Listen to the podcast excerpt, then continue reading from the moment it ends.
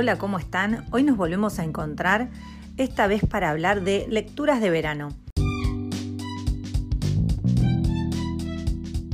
A raíz de un libro que les comenté que estaba leyendo, muchas de ustedes me mandaron sugerencias de eh, sus libros preferidos, autores argentinos, autores latinoamericanos, europeos, un poco de todo. De entre todas las sugerencias me llamó la atención una en particular, la de Mónica.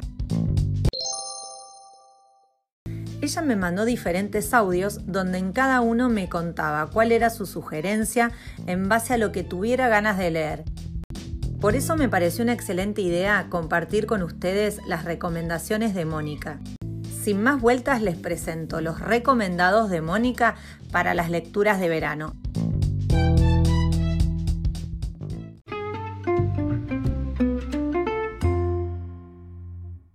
Bueno, a pedido de Juliana, a la cual yo soy clienta, eh, voy, a, voy a hacer una listita de libros para leer. Claro que yo no soy ninguna, ninguna experta en estos temas, simplemente soy una persona que toda su vida leyó muchísimo y sigue leyendo todo tipo de literatura, un poco de todo, desde romántico, desde actualidad, thriller, policial, toda la gama de la literatura, incluso historia, eh, leo. Bueno, dentro de la literatura romántica, eh, yo me inclino más por la romántica de época. Eh, hay varios autores. Son interesantes para leer en el verano, algunas son más pasatistas que otras. Una de ellas es Ángeles Mastreta, que es una escritora mexicana. Tiene libros muy sencillitos, cortos, no son muy, muy largos, entonces por ahí esos están buenos leerlos en el verano. Menciono algunos, Arráncame la vida, Maridos, Mal de Amores, Mujer de Ojos Grandes. Los cuatro eh, son potables para el verano. Después eh, está la española María Dueñas, que es una escritora, ah, para mí es superior a Ángeles Mastreta. Su primer libro fue El tiempo entre costuras, que se hizo una miniserie muy bonita eh, de época que transcurre en el siglo XX. Todos los libros que escribió hasta ahora María Dueñas eh, transcurren en el siglo XX y uno eh, de ellos en la segunda mitad del XIX. El tiempo entre costuras, que es del siglo XX, Misión Olvida, también del siglo XX. Las hijas del capitán, que es una novela de 1936, en la época, está eh, narrada en la época de 1936, y La Templanza en la segunda eh, mitad del siglo XIX. Después también tenemos a Isabel Allende, que bueno, es conocidísima, tiene, una, tiene muchísimos libros, pero de todos los libros que tiene Isabel Allende, hay tres que son históricos. A mí me gustaron mucho. Eh, retrato en sepia es uno, Hija de la Fortuna, eh, y otro es Inés del Alma Mía. También son, son libros de eh, Alma Mía, Inés del Alma Mía, no me acuerdo bien, pero me parece que es del siglo XIX. Gloria Casañas, también yo leí un solo libro de Gloria Casañas, La Maestra de la Laguna, también es un libro de, de época, de las maestras que que trajo Sarmiento, es una historia relacionada con las maestras que Sarmiento trajo a la Argentina.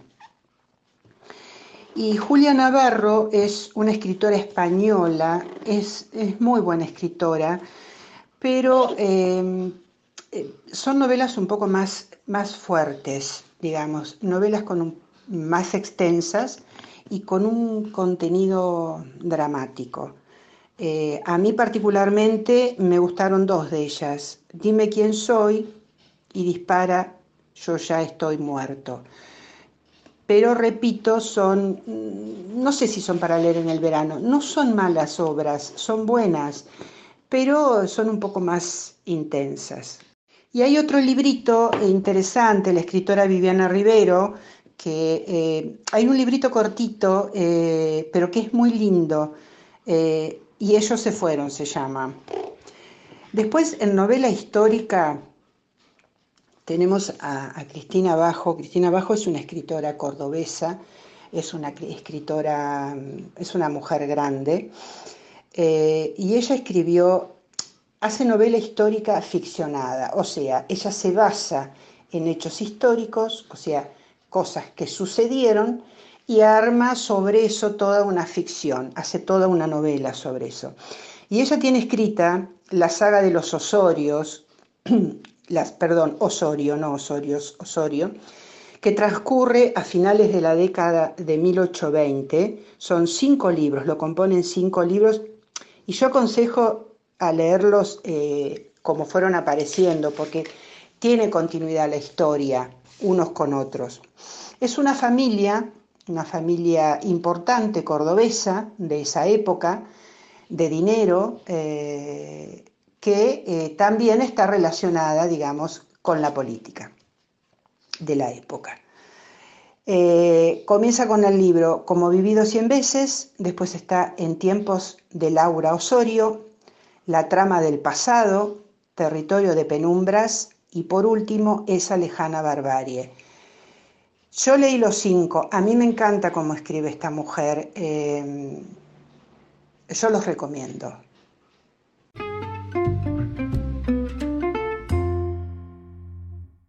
Acá la primera parte de los recomendados de Mónica. Espero que les haya gustado, que los hayan disfrutado y las espero la semana que viene porque nos va a estar hablando de otro tipo de literatura, literatura que tiene que ver con el policial, que tiene que ver con el suspenso. Así que les dejé un adelanto y las esperamos de nuevo la semana que viene.